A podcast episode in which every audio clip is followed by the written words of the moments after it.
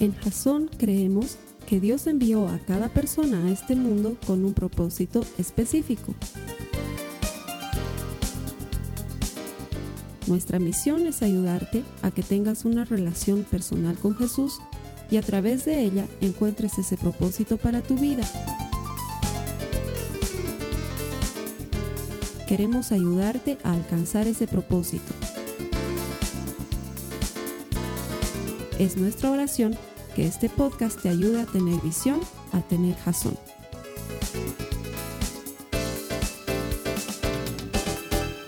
No necesitas ajustar tu pantalla, no ha pasado nada extraño con mi cabeza, no se ha reducido, ni he pasado por alguna tribu africana extraña, simplemente estaba tan desesperado de cortarme el cabello y mis dos peluqueros estaban ocupados, así que fui a donde sea y esto es lo que pasó. Estoy haciendo el mejor intento de tener un buen peinado y salir como, como Dios manda. Bienvenido a Jason, bienvenido a nuestros servicios que semanalmente ponemos para ti en la red. Lo hacemos porque queremos ayudarte a desarrollar una relación personal con Jesús, porque creemos que todo el que encuentra a Dios encuentra vida, y si tú encuentras a Dios te vas a transformar en un auténtico seguidor de Jesucristo. Esa es nuestra intención y la intención de la serie que estamos compartiendo durante este mes. Bienvenido y gracias por conectarte a las personas que vienen aquí todos los domingos. Siempre les digo esto porque lo creo, Dios recompensa a los que le buscan. Y si tú estás aquí hoy, es porque le estás buscando y Dios te va a premiar. Él siempre recompensa a los que le buscan. Y aunque no hayas venido por una recompensa, Dios es bueno y es fiel. Y Él premia a los que de corazón sincero le buscan. Bienvenido. Seguimos en medio de nuestra serie que se llama Volver a lo básico. Y las semanas pasadas habíamos, habíamos decidido juntos ir a las cosas básicas de nuestra fe para entender por qué venimos a la iglesia, por qué hacemos lo que hacemos, por qué leemos la Biblia, por qué oramos, por qué nos juntamos entre cristianos, por qué tenemos que anunciar las buenas nuevas. Son cosas básicas que se supone que sabemos, pero que muchas veces olvidamos y dejamos de practicarlas y de vivirlas. La primera semana veíamos que todo se reduce a la fe y a la obediencia, a creerle a Dios y si le crees le haces caso. No vives a tu manera, vives a la manera de Dios. Y la segunda semana veíamos que el nexo era, si yo le creo y le hago caso, necesito comunicarme con Él. Él dice que orar me mantiene cerca de Él. Él dice que leer su palabra me ayuda a entender su corazón. Entonces los cristianos leemos la Biblia y oramos porque es lo básico que tenemos que hacer. Y aunque es lo básico, muchas veces es lo más difícil. Muchas veces nos cuesta orar, muchas veces nos cuesta tener disciplina para leer la palabra y por eso es que muchos de nosotros hemos quedado hace un par de semanas atrás en anotarnos en un plan de lectura bíblica diaria y han sido muchas personas las que se han anotado. Si tú quieres hacerlo, también puedes hacerlo. Tenemos una aplicación gratuita que se llama YouVersion. Puedes apretar el botón que aparece debajo de mí en tu pantalla en este momento y acceder a una Biblia gratis. Y puedes leer la Biblia el tiempo que quieras con disciplina y con método, porque tiene notificaciones y te muestra qué has leído, qué no has leído, qué te toca leer, te ayuda si te estás retrasando en tu lectura diaria. No son más de 15 minutos de lectura diaria bíblica y con eso leerías la Biblia en un año. O sea, realmente es fantástico. Si tú todavía quieres hacerlo y tienes dudas al respecto, puedes ponerte en contacto conmigo, podemos charlar al final o puedes escribirme a mi correo electrónico y con el mayor gusto te voy a enseñar a leer tu Biblia. Esa era la segunda semana. La tercera semana, es decir, la semana pasada, habíamos aprendido que teníamos que convivir como hermanos, ser hermanos y ayudarnos mutuamente a llevar nuestras cargas. Y que para eso tenemos que confraternizar y tiene que haber compañerismo entre nosotros. Y en eso estamos de acuerdo. Un día a la semana no es suficiente. Necesitamos compartir otras actividades y el servicio es una gran actividad. Cuando pones tus talentos y tu tiempo al servicio de otras personas, empiezas a conectarte con esas personas. Pero no solamente podemos servir, también podemos ser amigos, podemos salir a comer algo o podemos ir a ver una película o podemos hacer cosas juntos. Esto no tiene que partir necesariamente del pastor, tiene que ser una cosa que tú quieras hacer con tus hermanos. Jasón te ofrece una infinidad de cosas que puedes hacer, compartimientos bíblicos, grupos de matrimonios. La semana pasada hemos iniciado nuestro grupo de varones que se llama el Club de la Pelea. Uh. Ahí hay un miembro activo. Uh. ¿Saben qué? Igual eso, eso ha sido una cosa de, de, otro nivel. Los que no han venido, espero que no haya sido porque no sean hombres, sino porque no han podido, pero ese día, de veras, alguien me dijo, un amigo muy cercano, un amigo que quiero con el alma, me dijo, vamos a ser pocos. Vas a ser tú, el Esteban, las tres personas que han encargado el servicio y yo. Yo le dije, no, yo tengo fe que seamos entre 8 a 10 personas. Y hasta apostamos. ¡Ah! Has apostado, Carlos Alberto, pero era un desayuno. ¿eh? No hagas lío de cosas que no hay que hacer lío.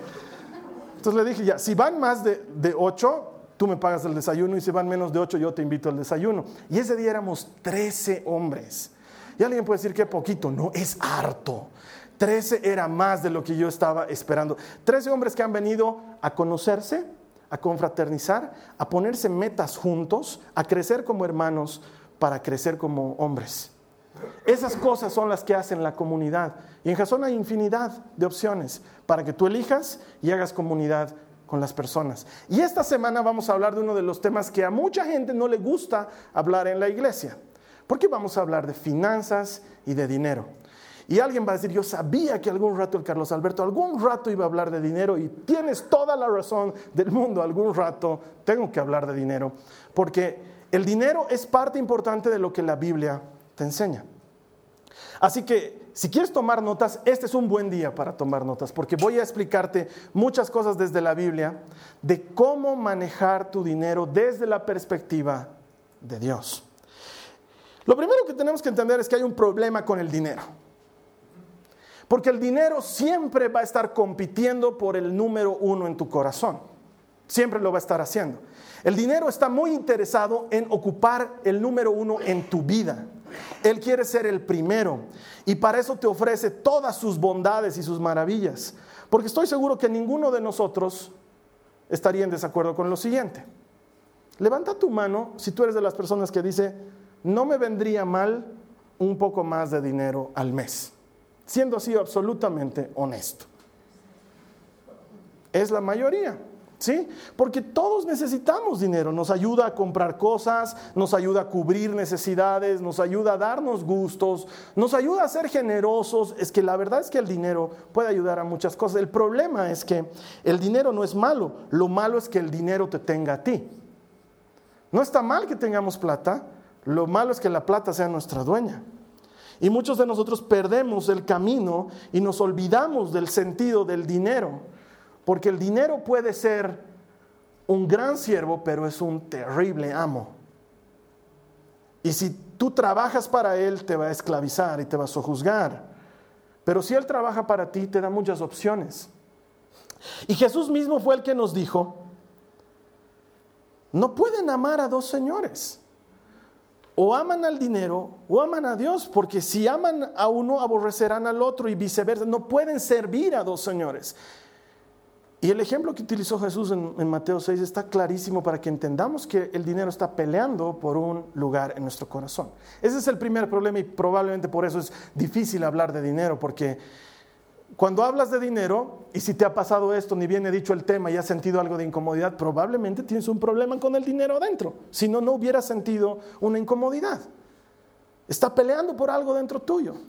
Y el segundo probable problema del dinero es que quizás hemos recibido una enseñanza errónea en algún momento de nuestra fe. Porque lastimosamente este tema del dinero se ha transgiversado de tal manera dentro de la iglesia que ha generado y va a seguir generando problemas porque pelea por el corazón de todos, desde el que abre la puerta hasta el pastor, desde el que se compra una vagoneta hasta el que anda a pie. Sí, pelea por el primer lugar y entonces todos están a la pesca del dinero y a la mira del dinero y la iglesia ha manejado muchas veces equivocadamente el tema del dinero. Y quiero decirte que la unción de Dios no está en venta. Es más, nada de Dios está en venta. No hay manera de, de, que lo que yo haga con mi dinero o lo que tú hagas con tu dinero compre algo de Dios o lo sorprenda. Ni milagros, ni obras poderosas, ni nada está en venta por Dios. Él no necesita que le demos dinero para sanar a tu mamá. No necesita que le demos dinero para que tú tengas un empleo. Porque de hecho Él es el dueño del oro y de la plata, dice la Biblia. Entonces Él no está necesitando dinero. El dinero nos sirve a nosotros que vivimos en este mundo. Y el dueño de todas las cosas es Dios. Si alguna vez tú te has angustiado porque no tienes, ah, como quisiera tener un auto, porque sufro, vivo lejos, y sabes que Dios tiene autos para aventar. Y Él tiene tu auto y te lo quiere dar. Lo que no tiene es tu corazón. Eso es lo que Dios no tiene. Tu corazón es tuyo y tú se lo das si quieres.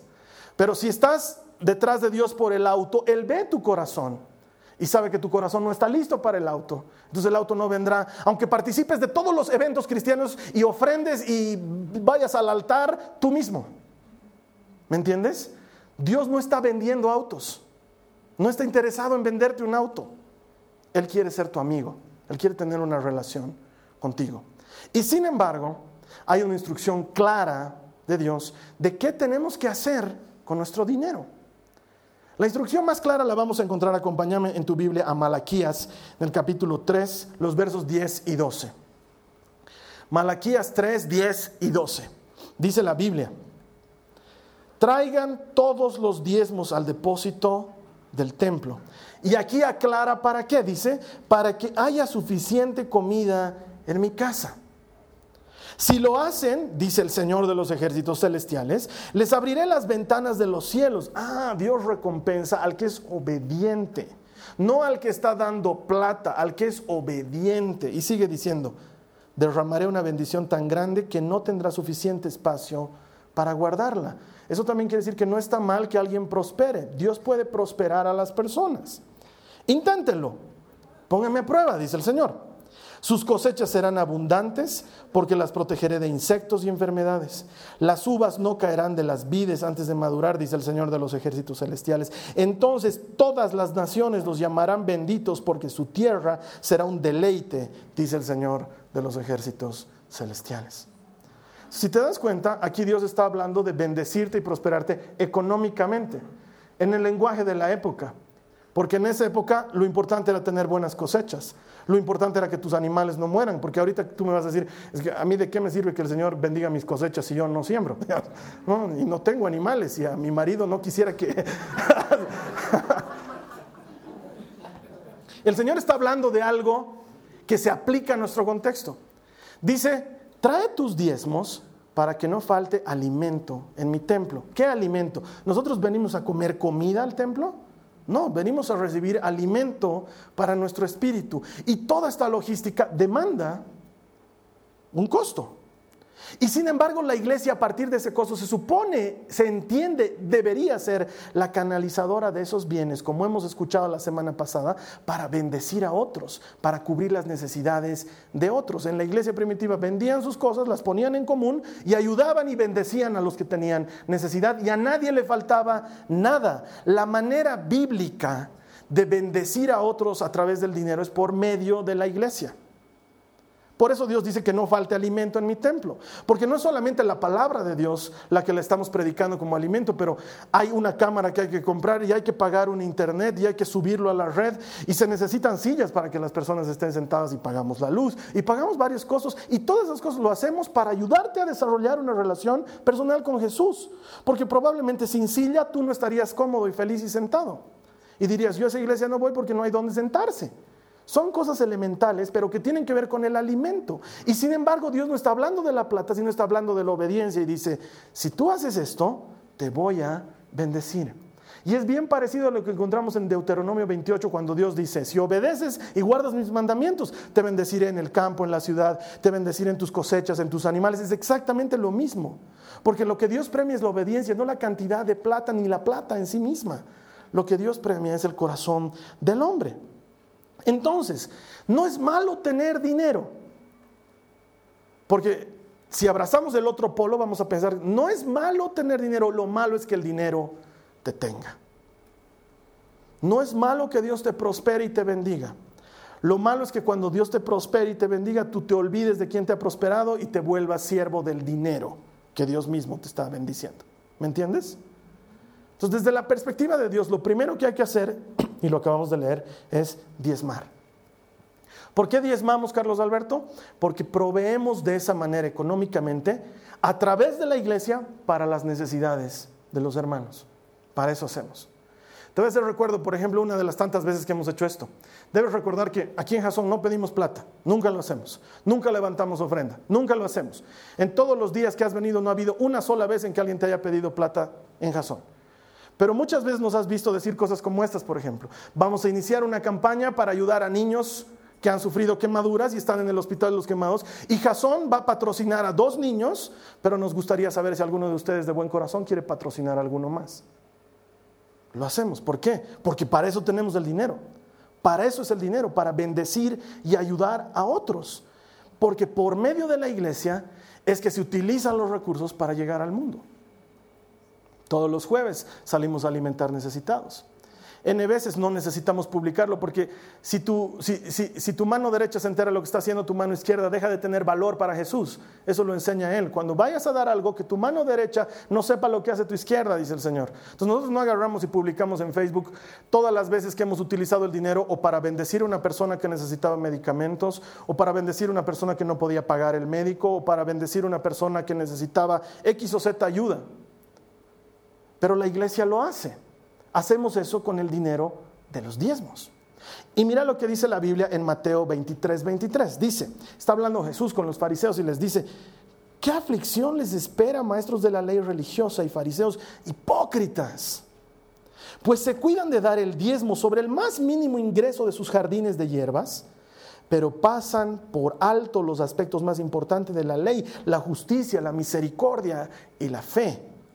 Y aquí está la clave, dice, es cierto que deben diezmar, pero sin descuidar las cosas más importantes.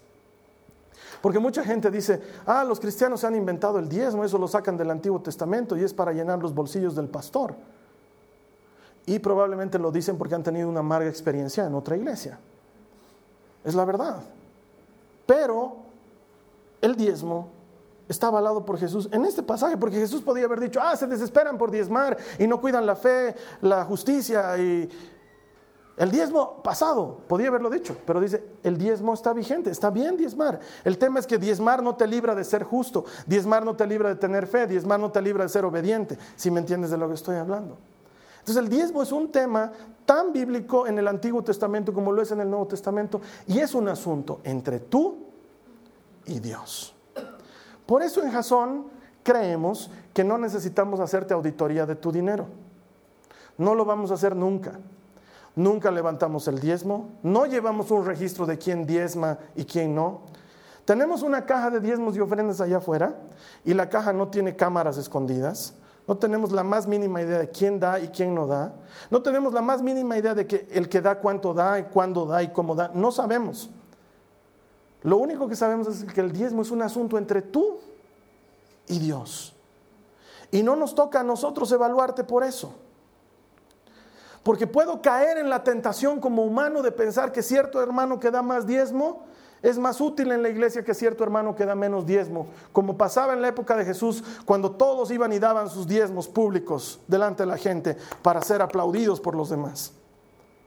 No queremos que pase eso porque es un asunto entre tú y Dios. Entonces surgen muchas preguntas en relación al diezmo y mi interés es absolvértelas. Mucha gente dice, ¿de qué tengo que diezmar? Bueno, de lo que tienes que diezmar es de tu ingreso, solamente de tu ingreso. ¿Cuánto ganas? X monto. De ese monto, el asunto entre Dios y tú es así. Tú no trabajas para tu jefe, trabajas para Dios. El proveedor de tu trabajo se llama Dios. Él te ha puesto donde estás y te puede llevar también a otro lugar. ¿Él tiene algo mejor para ti? Sí. ¿Tu corazón está listo para algo mejor? Él lo está trabajando. El asunto con Dios es el, siguiente.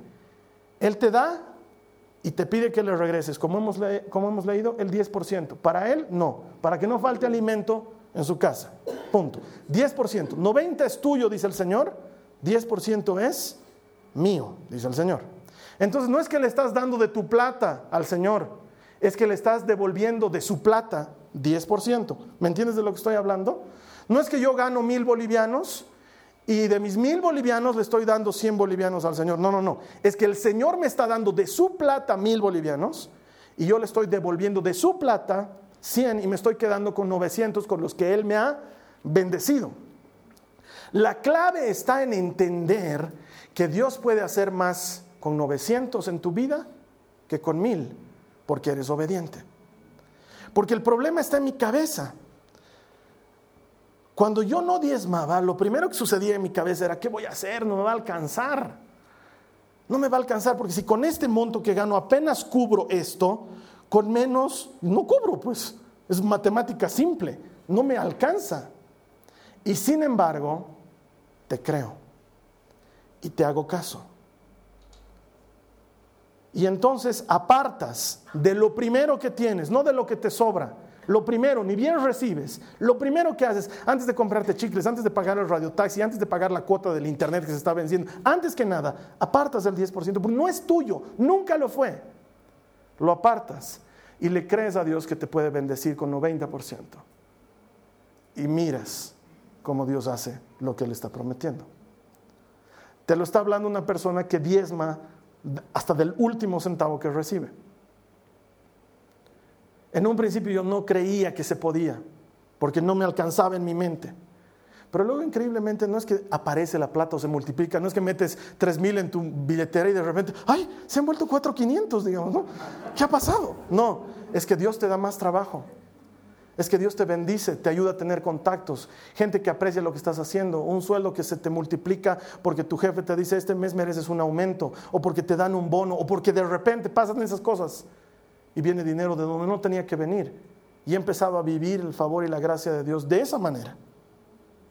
Es un tema de obediencia entre tú y Dios. Nadie lo sabe. Por lo menos aquí nadie lo va a saber. Nadie va a decir, mmm, Estito estará dando, ¿cuánto ganará? Mm, averiguaremos. Mm porque no nos interesa. Es un tema entre tú y Dios. Pero es necesario creerle que Él puede hacer más con 90 que con 100 y ser obediente y hacerle caso. Solo 10 más de tu ingreso. Eso quiere decir, por ejemplo, Carlos Alberto, me han regalado un dinero. ¿Tengo que diezmar de ese regalo? No, porque no es ingreso. Te han regalado. Es un regalo se ha muerto tu tío y te ha heredado algo. Eso no es ingreso, es un regalo. Ingreso es el fruto de tu trabajo y de tu esfuerzo. Eso es lo que es el diezmo en la Biblia. Te esforzabas y de tu primera cosecha, el 10% era para Dios. Lo mismo pasa, trabajas, te esfuerzas, de lo que trabajas y de lo que te esfuerzas, ese 10%. ¿Te han regalado una plata? No necesitas diezmar de eso porque no es diezmo. El diezmo es de tus ingresos netamente. Hay gente que me pregunta y me dice, mm, ¿puedo hacer otra cosa con mi diezmo? Eh, yo he apartado el 10% y estoy viendo que hay una amiga mía que le falta dinero para sus medicinas. ¿Le puedo dar el diezmo para sus medicinas? No. Y te voy a explicar por qué. Hagamos de cuenta que tú y yo entramos en una sociedad. Vas a traer un auto de la China y me dice, Carlos Alberto, yo lo único que necesito es que me aportes con algo de capital, voy a traer el auto y lo vendemos, y como yo estoy haciendo el mayor esfuerzo, porque estoy viajando y tú, Carlos Alberto, no, entonces cuando ganemos de la venta, yo te voy a dar a ti, Carlos Alberto, 10% y tú me vas a dar 90% de la venta. ¿Estás de acuerdo? Yo te digo, sí, y aporto y tú vas, traes el autito, lo vendemos y cuando me vas a dar mi parte me dices, te cuento, Carlos Alberto, que tu parte se le he dado a un amigo que estaba bien necesitado le faltaba para sus medicinas y le he dado tu 10%. Yo te voy a decir, ah, cabáramos, qué chistoso, ¿por qué no le has dado de tu plata? ¿Qué te hace pensar que yo quería darle mi plata? Y por alguna razón nosotros pensamos que como esa plata ya la hemos apartado para Dios, entonces podemos disponerla para otra cosa más, que sea buena y de bendición. Y no, dale pues de tu plata ese hermano. ¿Por qué quieres darle de lo que no es tuyo? Porque no es tuyo, el diezmo no es tuyo, es de Dios. Tenemos que entender eso. Entonces hay gente que dice, yo todos los meses le he estado dando mi diezmo a una hermana en el hospital. La hermana en el hospital no es la iglesia, la Biblia es clara, el diezmo es para que no falte pan en la iglesia. Tú puedes ir a la iglesia y decirles, hay una hermana que no tiene en el hospital y que necesita apoyo, y te aseguro que la iglesia no solamente le va a dar para su pan, sino que va a hacer muchas otras cosas más, porque para eso tiene la iglesia. ¿Me entienden de lo que estoy hablando? Entonces, ¿qué puedes hacer con tu diezmo? Nada, dárselo al Señor y nada más. Es lo único que puedes hacer. Y darle lo primero y lo mejor, no lo que sobra. a fin de mes, Señor, te tengo que dar 300, pero estarme prestando un ratito y cuando llegue ya faltan dos días. Ya, ahorita te cumplo, Señor, y ya se cumple. Te debo, este mes te debo, Señor, al siguiente mes te lo cumplo. Es, eh, al siguiente te doy 600, sé que te, te voy a dar 600. No funciona así. Porque a Dios le tenemos que dar lo primero, siempre lo primero y siempre lo mejor. Y creerle que Él va a bendecir lo que nos ha dejado en el 90%. Probablemente me digas, no tengo ingresos, Carlos Alberto, yo también tengo que diezmar porque yo no gano ningún dinero, yo no recibo ningún dinero. Entonces no tienes que diezmar. Si no recibes ningún dinero, ¿de qué vas a diezmar? Solo tengo mi renta de jubilado, entonces estás recibiendo un ingreso. Pero bien poquito es Carlos Alberto, Dios sabe. sabe que es poquito. Sabe que es poquito. El tema es la obediencia, no la cantidad del dinero. Dios puede hacer mucho más con mucho menos si eres obediente. Ese es el tema. El tema está en nuestro corazón, en el dinero compitiendo por el primer lugar. Hay una cosa que el Señor ha hecho conmigo, no, tengo que, no, no tiene que hacerla contigo. Te voy a contar qué ha hecho conmigo. Resulta ser que muchas veces me pagaban 2.347 bolivianos de una conferencia que había dado. 2.347. Entonces decía, el diezmo de eso es 234,70. La Carly es mi esposa y me conoce. Odio las monedas. Las odio. Porque no, es dinero que no puedes contabilizar, en mi perspectiva. Es preferible tener 10 pesos en tu bolsillo que tener 10 monedas. No las puedes contabilizar, se van como el agua. No, es grave. Entonces, mi dilema era, ¿cómo hago? ¿Le doy al Señor 234.70? Y entraba en el dilema. Le estoy contando la verdad de mi corazón. Entonces decía, yo muchas veces he ofrendado, entonces puedo darle 234 más, no creo que de 70 centavos el Señor se raye. Finalmente son 70 centavos. Y por otro lado, es que es un tema de obediencia. Y era una lucha solita interna en mí, nadie la sabía. ¿Por qué? Porque el dinero está peleando por el primer lugar en mi corazón también. Y no me doy cuenta que está peleando. Entonces un día, no te puedo decir si sobrenaturalmente, sabes que es bien fácil decir Dios me dijo, pero no quiero entrar en ese plano. Simplemente dije, ¿por qué no redondearlo hacia arriba? Es decir, ¿cuán pobre me estoy volviendo por darle algo más a la iglesia? Entonces me han pagado 2.347. En lugar de dar 234.70, voy a dar 235. Pero odio las monedas, voy a dar 240. Y lo redondeo hacia arriba. Entonces, cada vez que mi diezmo es, así en fracciones, lo redondeo hacia arriba. Y lo redondeo hacia arriba. ¿Por qué? Dios me pide, no, yo quiero hacerlo. No quiero que el dinero me gane en mi corazón, ¿me entiendes? No quiero pelearme por 30 centavos con mi obediencia o por dos bolivianos. No tiene sentido. Entonces, te lo cuento porque es una cosa que ha pasado conmigo. Porque quiero ser honesto contigo. Para que sepas que las luchas que tienes en tu corazón no son exclusivas de ti, sino que todas las personas las tenemos. Que todos dudamos y decimos, uy, ¿y si me falta esto que le estoy dando? Pasa. Pero Dios premia la obediencia. El diezmo se trata de obedecer y de nada más. No se trata de la cantidad, no se trata del dinero, se trata de que Dios dice que lo hagamos y punto. Y si tú lo haces, Dios bendice la obediencia. Hay una segunda cosa que puedes hacer con tus finanzas y eso se llama ofrenda. ¿Qué es la ofrenda? Te voy a contar algo que le está pasando a Pablo. Pablo está recolectando dinero y está recolectando víveres y está recolectando medicinas porque en Jerusalén ha venido una hambruna grave y están sufriendo y él viaja por todas partes del mundo. Entonces las iglesias cooperan con sus hermanos de Jerusalén que están en necesidad. Y Pablo escribiéndoles les dice esto en 2 de Corintios 9, 7 les dice, cada uno debe decidir en su corazón cuánto dar y no de mala gana ni bajo presión, porque Dios ama a la persona que da con alegría. Eso se llama ofrenda. Una cosa es tu diezmo, el 10%, eso es asunto entre tú y Dios, no me meto y nadie se va a meter. La ofrenda es otra cosa, y no, quiere decir que en eso me voy a meter, quiere decir que de esos 90% que Dios te está dando que son tuyos, eres dueño de dar si quieres. Eres dueño de dar. Entonces, ¿quieres bendecir a una hermana que no tiene medicinas? Utiliza su 90% y dale para sus medicinas. Está bien. ¿Quieres bendecir a la iglesia como alguna vez me pasa? De repente aparece una hermosa mesa que alguien ha comprado para la iglesia. Si la ha comprado con el diezmo, está mal. La iglesia no quería comprar mesa. ¿Sí? Hay cosas más importantes que comprar mesa. Pero si la han comprado con su 90% y viene y la trae y dice, es para la iglesia, gracias hermano, que Dios te bendiga y te devuelva. La ofrenda es libre. Y si la haces con alegría, es cuando cuenta. Es cuando un hermano viene y nos regala luminarias. Es cuando un hermano viene y nos regala una guitarra. O cuando viene y nos regala dinero y nos dice para tal cosa, o para los necesitados, o para tal. Eres libre. La ofrenda es algo que tú das con alegría porque quieres darlo. Entonces la ofrenda no es para cualquiera. ¿Sabes para quién es la ofrenda?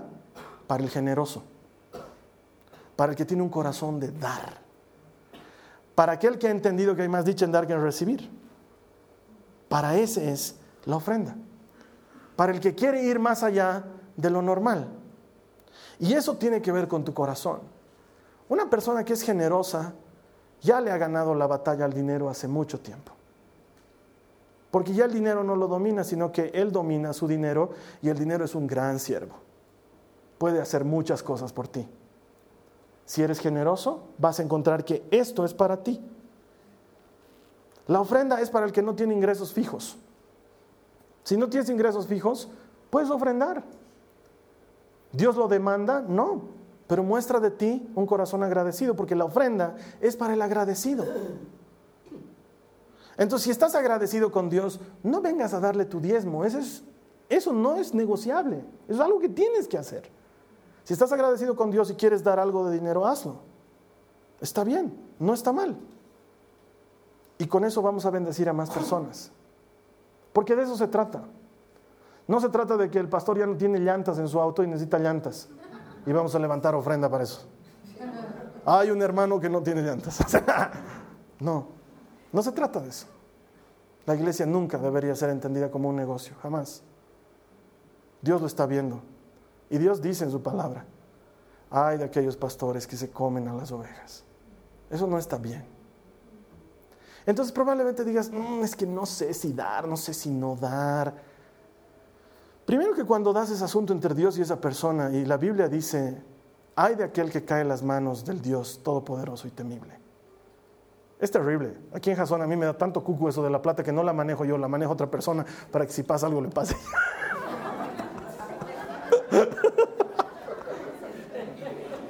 es chiste. Lo hago para que haya transparencia. Tiene que ser transparente. El dinero tiene que ser transparente.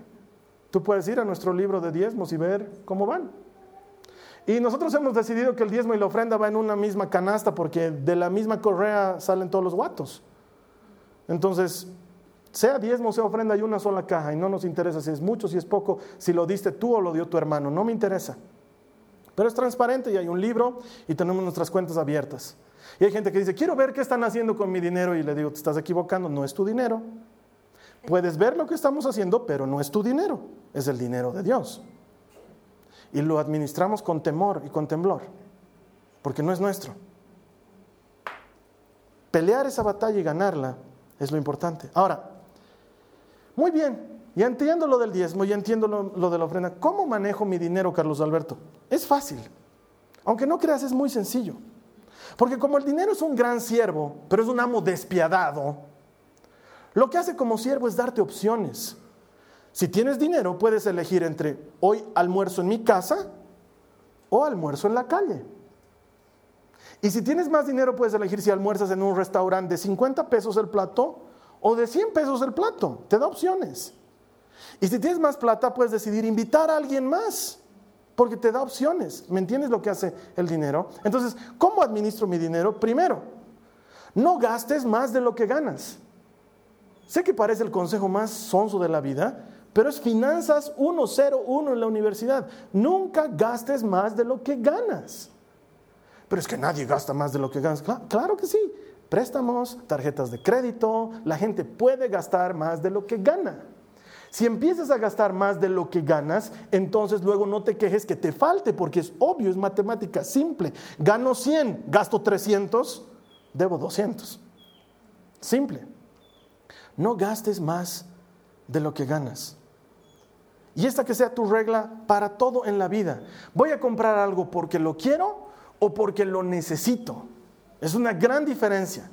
Porque puedes querer un par de zapatos y pueden ser muy hermosos pero los necesitas porque si no los necesitas, ¿para qué los quieres? Ay, Carlos Alberto, pero es que esa es una vida muy austera. Sí, pero esa es la clase de vida que te lleva a saber administrar bien el dinero, porque el que es fiel en lo poco va a ser fiel en lo mucho, pero si no puedes ser fiel en lo poco, ¿cómo Dios te va a confiar mucho si con poco ya has reventado tu tarjeta? ¿Me entiendes? Entonces, ¿para qué? Si, con una tarjeta de mil dólares ya la has reventado, ¿para qué Dios te iría a dar una platinum de cinco mil? No, no tiene sentido.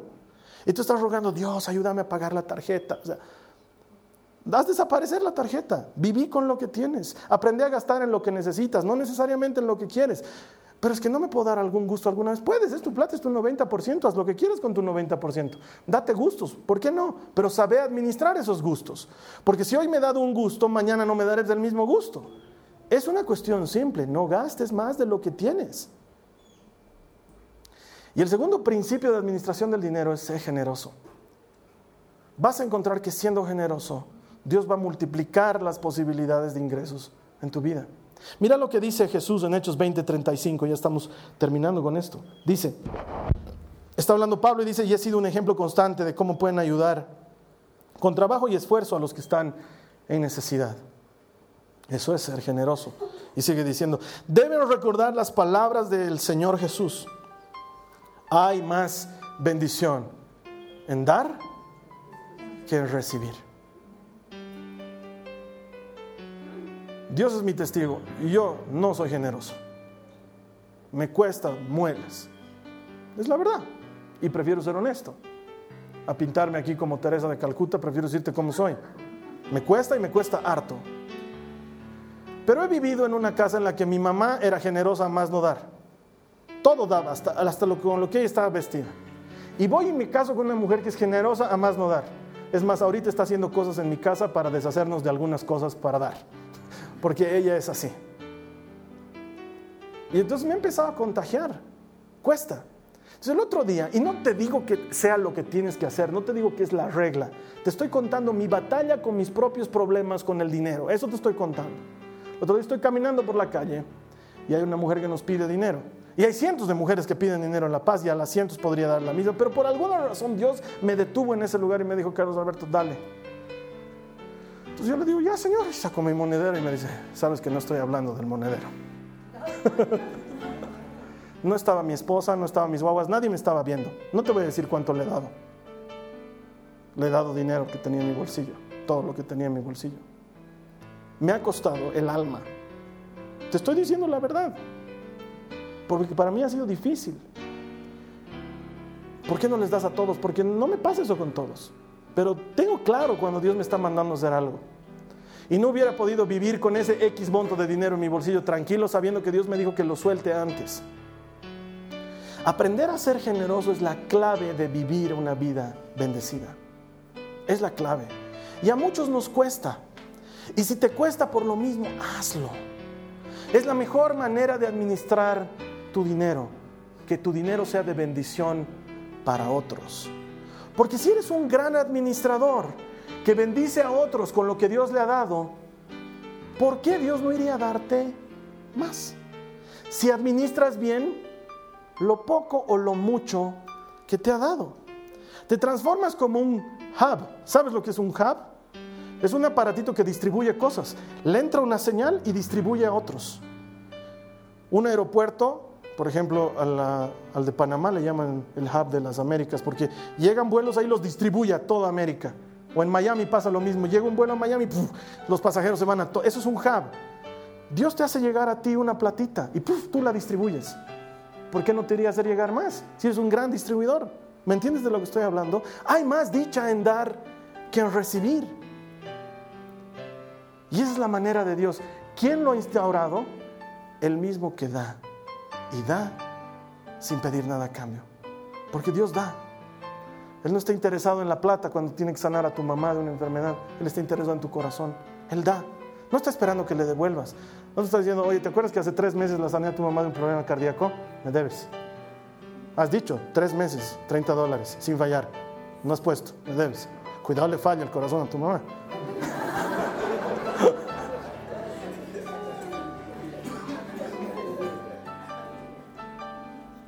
Dios no está interesado en eso. Ahora quizás me digas, ¿sabes qué, Carlos Alberto? Casi me convences. Pero te soy honesto, no me caes. No confío en ti. No confío en Jasón. Estás en tu derecho. No diezmes aquí. No lo hagas. Hazlo en otra iglesia. Hazlo en un lugar donde tú confíes. Pero hazlo. Porque la obediencia no es conmigo, es con el Señor. Yo no estoy desesperado porque se llenen las arcas de nada. Estoy desesperado porque haya gente obediente. Porque hayan auténticos seguidores de Jesucristo y no solamente simpatizantes. no te caigo, no confías en mí, no confías en este ministerio. Está bien, estás en tu derecho, no tienes por qué hacerlo. Pero obedecele a Dios, diezma en otro lugar y sé obediente con Él. Y créele cuando Él dice que hay más dicha en dar que en recibir. Y empezá a ver cómo Dios trabaja a partir de eso en tu vida. La siguiente semana vamos a continuar con volver a lo básico. Sé que te había prometido que iban a ser cuatro semanas, voy a romper la promesa. Vamos a estirar las dos semanas más. Hay un par de cosas básicas que quiero compartir contigo y que sé que te van a interesar.